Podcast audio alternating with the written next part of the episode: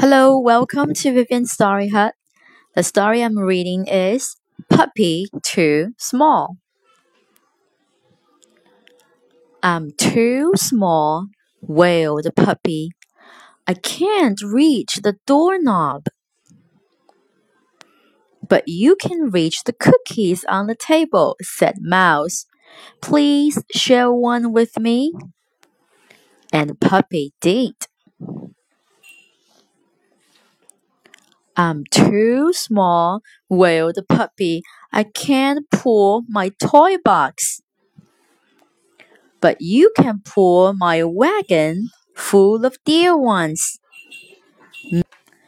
Mrs. Bunny said, Would you? And Puppy did. I'm too small, wailed the puppy. I can't climb the tree. But you can swing from it, said Squirrel. Please swing with me. And Puppy did. I'm too small, wailed puppy. I can't dig a hole big enough to play in. Chipmunk said, This is just right for my acorns. Will you let me use it? And the puppy did. I'm too small, wailed the puppy. I can't hammer on the workbench. You can fit under it and fix the leg, Daddy said. Will you? And the puppy did.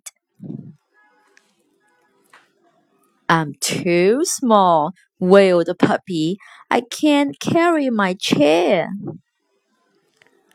But you can carry my sewing basket, said Grandma. Please do.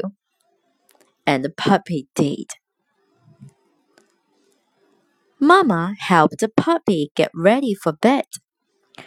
Today, she said, you have reached a cookie on the table, pulled a wagon full of dear ones, swung on the swing, dug a hole for acorns, fixed the leg on the workbench, and carry the sewing basket. Do you know why? Why? asked a puppy.